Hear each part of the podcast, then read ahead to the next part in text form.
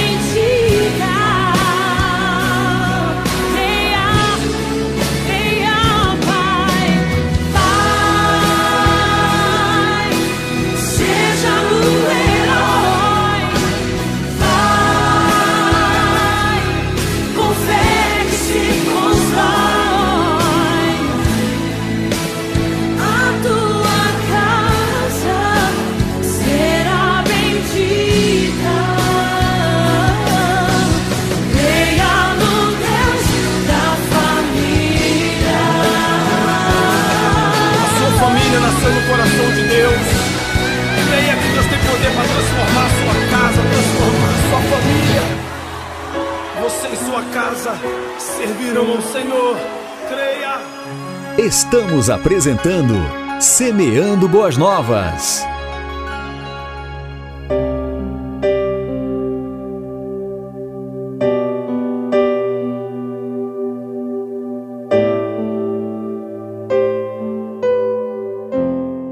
Glória a Deus. Então, queridos, que música abençoada. Estamos de volta é, no programa Semeando Boas Novas. Todas as sextas-feiras, Pastor Odalvo, que vos fala, estará passando por aqui. Então, hoje nós teremos uma palavra abençoada para a nossa família, dando continuidade à palavra que tivemos na sexta-feira passada, onde nós falamos sobre ah, o que Deus quer que a minha família seja uma família feliz. Deus quer que a minha família seja uma família feliz. Foi essa palavra que nós demos na sexta-feira passada e nós queremos dar uma continuidade, parte 2, né? O que falamos na semana passada foi que para que a gente tenha uma família feliz, muitas coisas nos impedem. Uma delas era não fazer a vontade de Deus. Não praticar e obedecer a palavra também nos impede de ter uma família feliz. E falamos também de muitas vezes pensarmos muito no futuro, trabalharmos muito pensando nisso e, e darmos prioridade a outras coisas da vida e deixar a família em segundo plano. Então hoje nós queremos dar continuidade a esta palavra e eu quero ler com você nesta manhã é, o livro de Gênesis, tá? primeiro capítulo, verso 26. Diz assim a palavra do Senhor. Também disse Deus: Façamos o homem a nossa imagem, conforme a nossa semelhança. Tenha ele domínio sobre os peixes do mar, sobre as aves do céu, sobre os animais domésticos, sobre toda a terra e sobre todos os répteis que rastejam pela terra. Mais à frente, em Gênesis capítulo 2, verso 21, diz assim: Então o Senhor Deus fez cair pesado sono sobre o homem, e este adormeceu. Tomou uma das suas costelas e fechou o lugar com carne. E a costela que o Senhor Deus tomara ao homem, transformou-a numa mulher e lhe trouxe. E disse o homem: Esta afinal é osso dos meus ossos e carne da minha carne. Chamar-se-á varoa, porquanto do varão foi tomada. Por isso deixa o homem pai e mãe e se une à sua mulher, tornando-se os dois uma só carne. Ora, um e outro, o homem e sua mulher, estavam nus e não se envergonhavam. Então, esses dois, esses dois textos da palavra, essas duas porções da palavra, nos remete a, uma, a nossa família. Primeiro, é, disse Deus: façamos o homem a nossa imagem e semelhança. Então, Deus, além de ter nos criado a sua imagem e semelhança, ele nos deu domínio sobre todas as coisas. Ele deu, ele deu domínio sobre os peixes do mar, sobre as aves dos céus, sobre os animais domésticos, sobre a terra e sobre todos os répteis que rastejam pela terra. Então Deus ele nos deu esse domínio, domínio das coisas terrenas, né, ao homem, além de nos fazer a imagem e semelhança de Deus, tanto o homem quanto a mulher. Então só isso é motivo de muita alegria para nós sermos a semelhança de nosso Criador, não é? E termos o domínio, e Ele nos deu esse domínio das coisas terrenas. Então isso já é um motivo de muita alegria para nós. E na outra parte, no segundo versículo de Gênesis, segundo capítulo de Gênesis, verso 21 em diante, Deus fala sobre a, a união entre homem e mulher, sobre Adão e Eva, né? E foi assim no princípio, não é? Deus também falou, Jesus ele foi questionado sobre essas questões, sobre divórcio, sobre relacionamento. E, e Jesus falou assim: é, foi consultado Jesus sobre a questão do divórcio. Senhor, no, na, na lei de Moisés foi falado que era permitido o divórcio.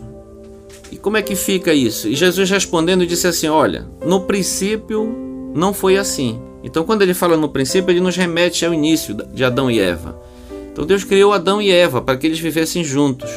Ele diz assim: Mas isso acontece por causa da dureza do coração de vocês. Né? Ainda hoje, existem muitos divórcios, a gente verifica muitos índices né, de divórcios no, no Brasil, elevados índices, por conta disso, da dureza do coração, ou do homem ou da mulher, por alguns motivos, e muitas vezes, quando a gente vai conversar, quando a gente vai aconselhar, a gente encontra que os problemas às vezes são problemas pequenos, começaram pequenos, não foram resolvidos e ao longo do tempo esses, esses problemas eles tendem a crescer, não é?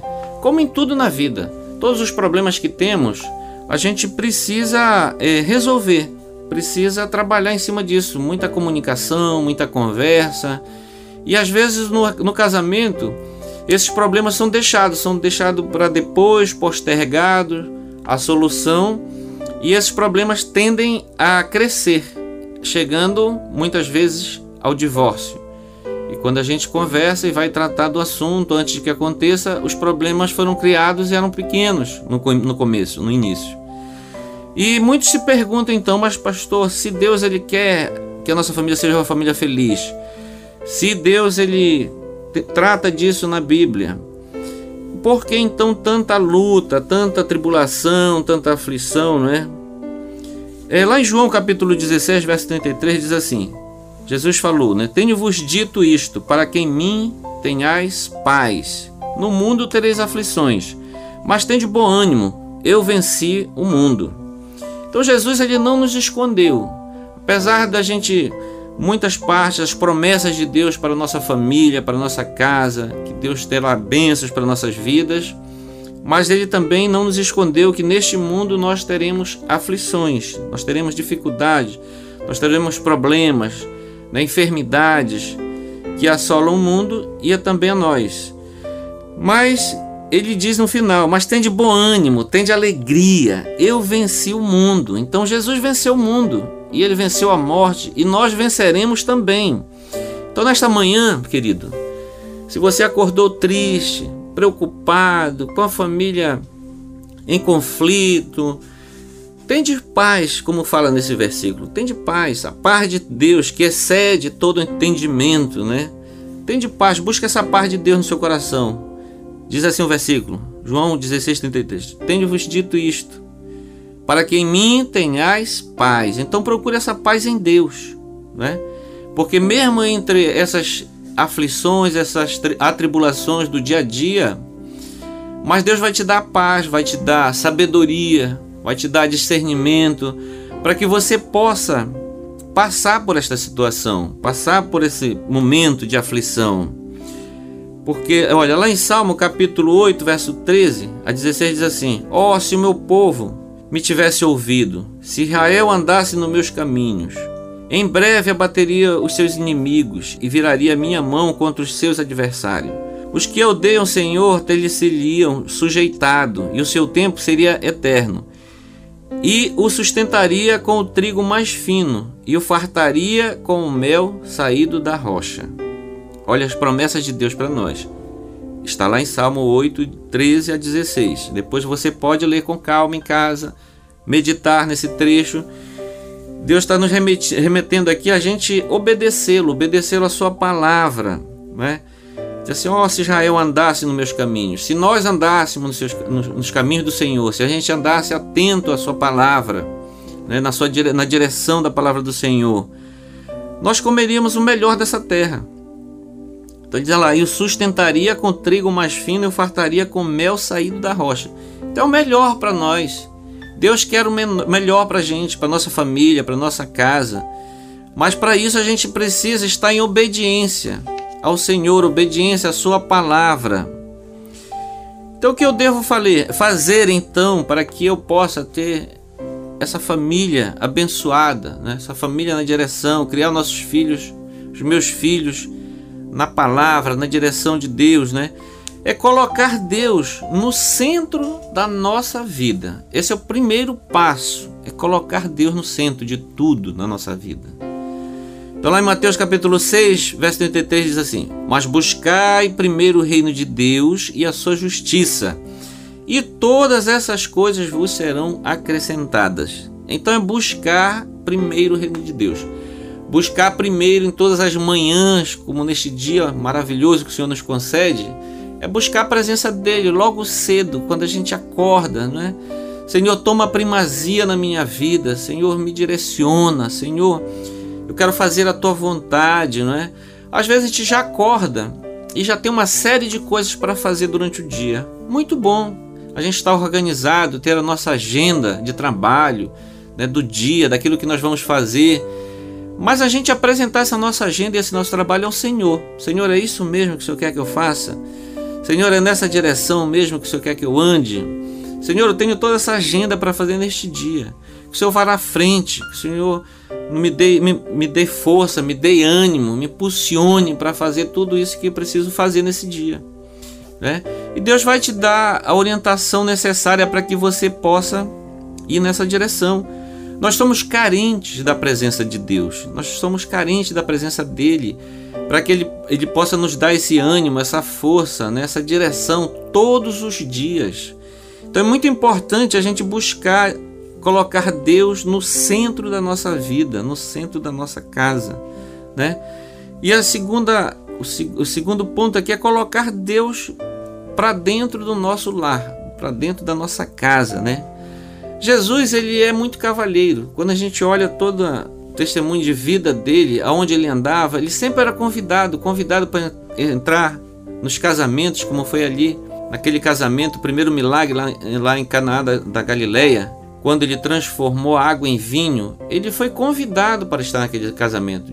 O texto diz ali que Jesus foi convidado para estar naquele casamento.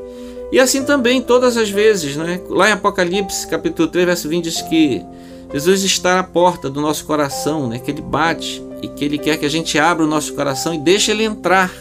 E ele vai fazer uma festa, ele vai ceiar conosco, né? Mas ele é cavalheiro, ele quer que nós o convide para entrar na nossa vida, para entrar na nossa casa, na nossa família, né? Então essa deve ser a nossa oração todos os dias. Quando a gente lê esse texto lá de Apocalipse, capítulo 3, verso 20, a gente acha que é só para aquela pessoa que nunca entregou a sua vida a Jesus. É um texto que é muito lido quando a gente está falando, pregando, evangelizando, né?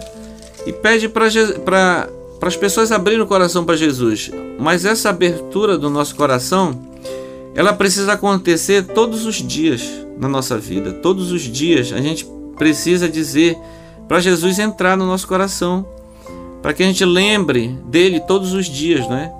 A Bíblia diz que nós devemos orar incessantemente em todos os momentos. E eu pensava muito sobre isso. Como orar incessantemente? Se você está no teu trabalho, se você está dentro de um ônibus, se você está dirigindo, se você está dentro de casa, é, cuidando dos afazeres domésticos, como é que eu vou parar para ficar orando incessantemente? Quem vai fazer o meu trabalho? Quem vai fazer a comida hoje? Para minha família, não é? Mas não precisa parar, querido, querida, mas é orar incessantemente. Em todos os momentos você está apresentando ao Senhor o que você está fazendo, as suas demandas, as suas necessidades, não é? Voltando ao texto lá de Apocalipse, capítulo 3, verso 20, diz assim: Eis que estou à porta e bato. Se alguém ouvir a minha voz e abrir a porta, eu entrarei em sua casa e cearei com ele e ele comigo. Então, essa, essa, esse sentimento de abrir a porta, abrir o coração, ele precisa ser todo dia, todos os momentos. Senhor, entra no meu coração, Senhor, anda comigo, Senhor, esteja comigo nas minhas lutas, nas minhas dificuldades, à frente das minhas batalhas, né? Nós precisamos colocar Deus sempre à frente. E muitas vezes nós estamos à frente fazendo, tomando as decisões, assumindo as propostas, as coisas da nossa vida, mas a gente nem consultou a Deus, nem consultou aquilo que Ele queria que nós fizéssemos. Seja a, a coisa mais importante que a gente tenha para fazer, parece que, ao nosso ver, é o certo, né? Mas mesmo que seja, consulte ao Senhor antes. Senhor, é da sua vontade que eu faça isso, que eu esteja à frente desse trabalho. E sempre o Senhor ele vai confirmar no nosso coração. A Bíblia diz que o árbitro das nossas decisões é, é a paz no nosso coração. É a paz de Deus no nosso coração. É o árbitro das nossas decisões. Então, em todas as decisões e todas as escolhas que nós devemos fazer, nós devemos buscar essa paz interior não houve a paz, não está encontrando paz nisso, então continua orando mais, porque enquanto Deus não confirmar no teu coração e trazer paz, não é o momento de decidir, não é o momento de seguir nessa direção que você está indo. Porque Deus ele, ele vai trazer essa paz, ele vai trazer a paz no teu coração para você fazer e tomar as decisões que você precisa tomar na família, na casa. É, e existe também aquela questão da luta na família por julgo desigual de alguém na família não, se, não, não seguir a Deus, não ter o temor de Deus na família. Mas lá em Coríntios capítulo 7, verso 12 e 14, é, é tratado sobre isso. Diz assim: Mas aos outros digo eu, não Senhor. Se algum irmão tem mulher descrente e ela consente em habitar com ele, não a deixe. E se alguma mulher tem marido descrente e ele consente em habitar com ela, não o deixe. Porque o marido descrente é santificado pela mulher, e a mulher descrente é santificada pelo marido. De outra sorte, os vossos filhos seriam imundos, mas agora são santos. Então, Deus tem, a, tem palavra para todos nós, para aquele que tem a esposa que é descrente. Ele diz assim: Olha, se você é santo, você santifica a tua esposa. Da mesma sorte, a mulher que tem um marido que é descrente. Diz assim: Você é santa, sant... através da sua vida, você vai santificar o seu marido. Em algum momento da vida, Deus vai trazer de volta, vai trazer ao convívio com Deus. Tem palavra para os filhos, né? lá em Efésios capítulo 6, verso 1 a 4, diz assim: Vós filhos, sejam obedientes aos vossos pais no Senhor, porque isto é justo. Honra teu pai, a tua mãe, que é o primeiro mandamento com promessa, para que te vá bem e vivas muito tempo sobre a terra. E vós, pais, não provoqueis a ira dos vossos filhos, mas criai-vos na doutrina e na admoestação do Senhor. Então a palavra de Deus é para a esposa, é para o marido, é para os filhos. Filhos, sejam obedientes aos vossos pais. Pais, não irriteis os vossos filhos. Então, queridos, é a base de tudo da nossa família, da nossa criação, para a gente ter um lar abençoado, um lar feliz, é estar meditando na palavra, sempre orando, pedindo a direção de Deus para nossas vidas. Amém? Glória a Deus. Deus te abençoe neste dia, mas eu quero fazer uma oração pela tua casa, pela tua família, pelos teus problemas neste dia. Parecem insolúveis, mas Deus vai abrir uma porta, Deus vai te dar uma direção em nome de Jesus. Querido Deus e Pai, Senhor amado, nós oramos, Senhor, por este homem, por esta mulher, Senhor, que ouviu esta palavra. Ó Deus, voltada à sua família. Ó Deus, tendo conflitos, Senhor, ali na sua casa, no meio da sua família, mas, Senhor, dá sabedoria a este homem, dá sabedoria a esta mulher. Senhor, para que eles possam conduzir a sua família, Senhor, nos teus caminhos, ó Pai. Deus, em nome de Jesus, vem clarear as suas mentes, vem dar discernimento, ó Deus, Pai, que eles possam caminhar com as suas famílias, Senhor, para a tua casa, para a tua igreja, para que eles possam estar ouvindo a palavra, sendo criado no conhecimento da tua palavra, Senhor, em nome de Jesus, Pai. É o que nós te pedimos e te agradecemos. Amém. Estamos apresentando Semeando Boas Novas.